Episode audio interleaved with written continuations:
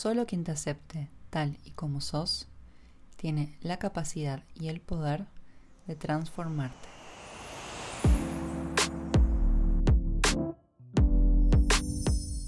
Puede sonar un poco contradictorio, ¿no? Pero esto es efectivamente así. Si queremos remodelar una casa, por ejemplo, primero necesitamos tener una casa, ¿no?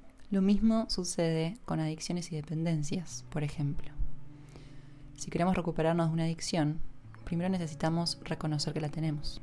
No podemos cambiar nada de lo que no seamos conscientes, menos de lo que no seamos parte. Es por eso que si queremos estar en un vínculo sincero, de amor, crecimiento y respeto mutuo, primero necesitamos estar dispuestos a transformarnos.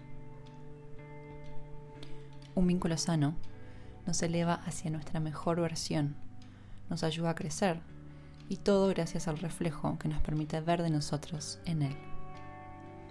Podemos usar nuestros vínculos como catalizadores de cambio, como trampolines para atravesar nuestros miedos más profundos, o podemos quedarnos igual, resistiendo nuestra evolución y forzando al otro a cambiar. Al final del día, cada quien decide la calidad de vínculos que quiere sostener.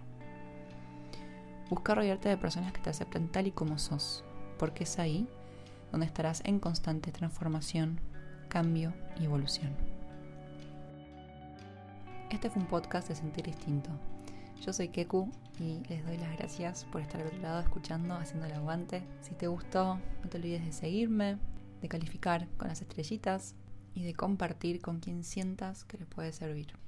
Para más, búscame en Instagram como arroba sentir distinto.